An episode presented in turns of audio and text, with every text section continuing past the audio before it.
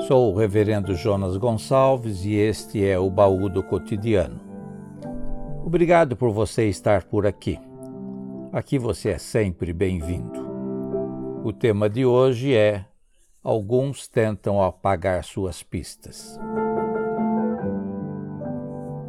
Gosto das crônicas do Bial. Na realidade, gosto dos seus escritos quando Bussonda, conhecido humorista integrante do grupo Cacete Planeta, morreu, Pedro Bial, com a habilidade que lhe é peculiar, escreveu uma inesquecível crônica que nos convida a pensar.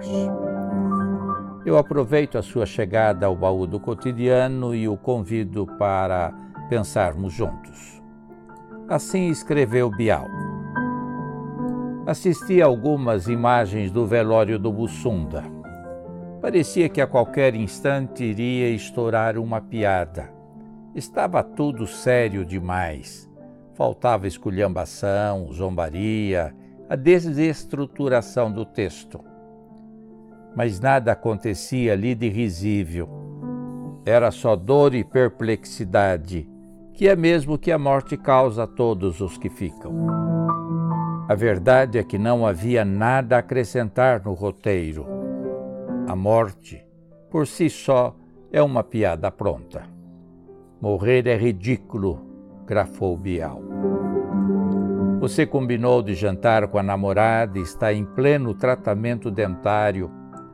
Tem planos para a semana que vem. Precisa autenticar um documento em cartório, colocar gasolina no carro.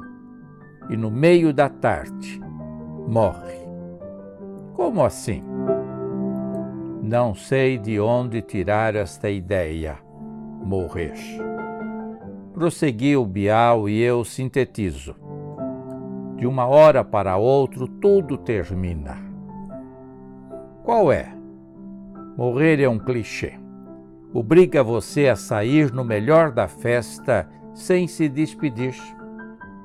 Você deixou em casa suas camisas penduradas nos cabides, sua toalha úmida no varal e penduradas também algumas contas.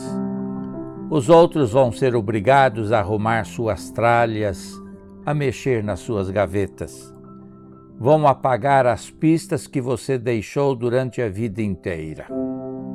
E aqui eu me detenho e, dando asas à imaginação, fico com esta divisa vão apagar as pistas que você deixou durante uma vida inteira.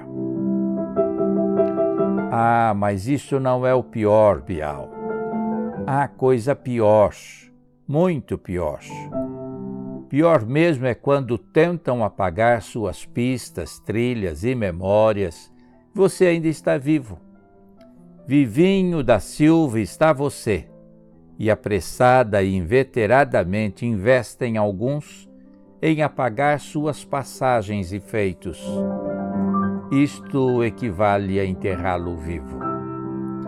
Você ainda não disse adeus, e alguns empreitam apagar pistas que você demorou a vida inteirinha para construir.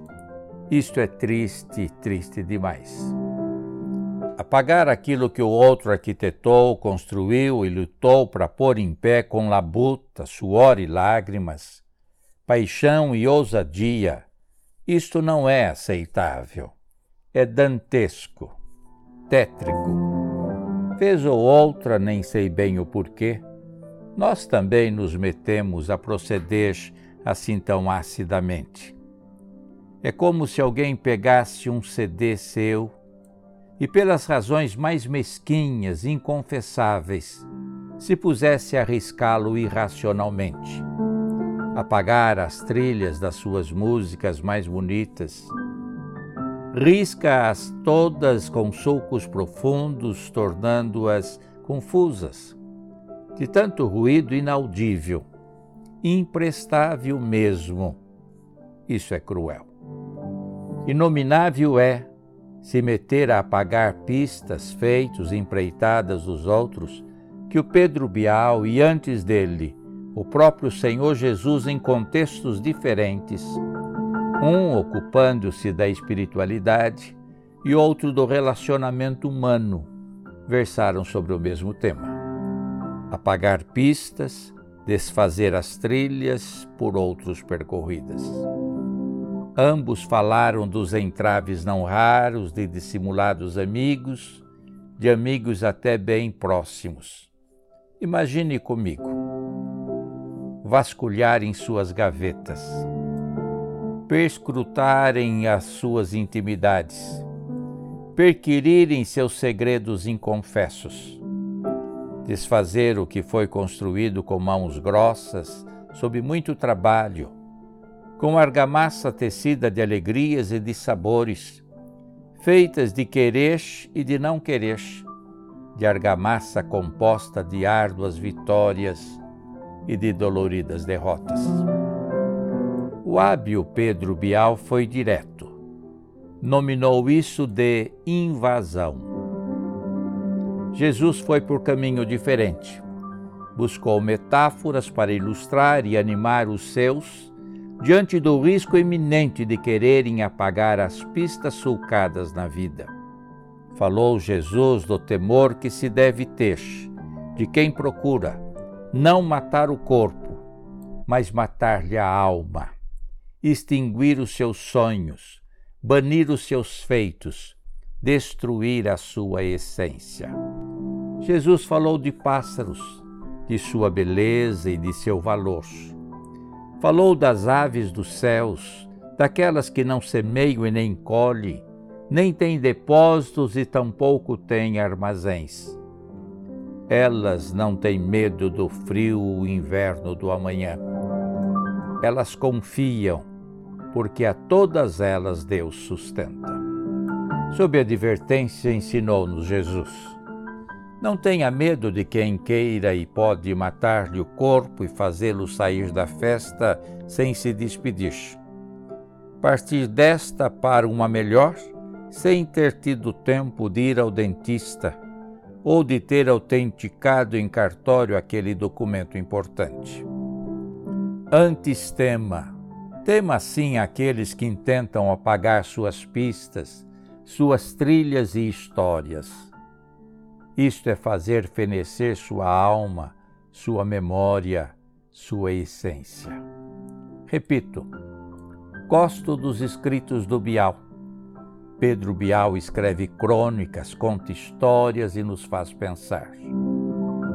Igualmente, Jesus, usando parábolas, muito nos ensinou.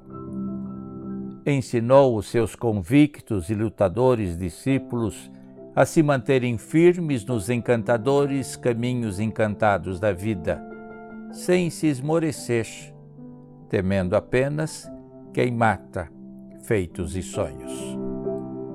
Agora, os construtores de atalhos, aqueles que adensam, tolhem, resumem e pegam dos outros o caminho e o fazem mais curto.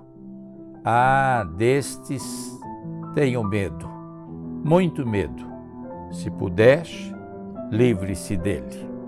O Sonda se foi com apenas 44 anos. O clarim da eternidade soou quando, ainda no auge de sua carreira, cobria a Copa do Mundo de 2006 na Alemanha. Era 17 de junho e nunca ninguém conseguiu apagar as inesquecíveis pistas das suas realizações como um humorista de humor escrachado. Se do Bussonda não conseguiram aniquilar a memória, seguramente com você ocorrerá o mesmo. Jamais conseguirão apagar a sua história. Ainda que ousem, tentem, se esforcem, você vale muito mais que os pássaros que o próprio Deus cuida e sustenta. Não se inquiete pois suas indestrutíveis trilhas são eternas. Suas memórias se eternizam efervescentes na mente e no coração dos seus amigos e de todos os que o quiseram bem. Quem vasculhará suas gavetas certamente haverá, mas não apagarão seus feitos que lhe custou a vida inteira, inteirinha para construí-los temei, aqueles que matam a alma. Foi bom que você esteve por aqui refletindo facetas menos nobres da vida, tentativa de alguns que insistem em apagar a sua história de vida. Venha sempre ao baú do cotidiano, toda quarta e todo domingo, pela manhã, uma nova conversa. Ajude-nos a espalhar o baú do cotidiano. Sou Jonas Gonçalves.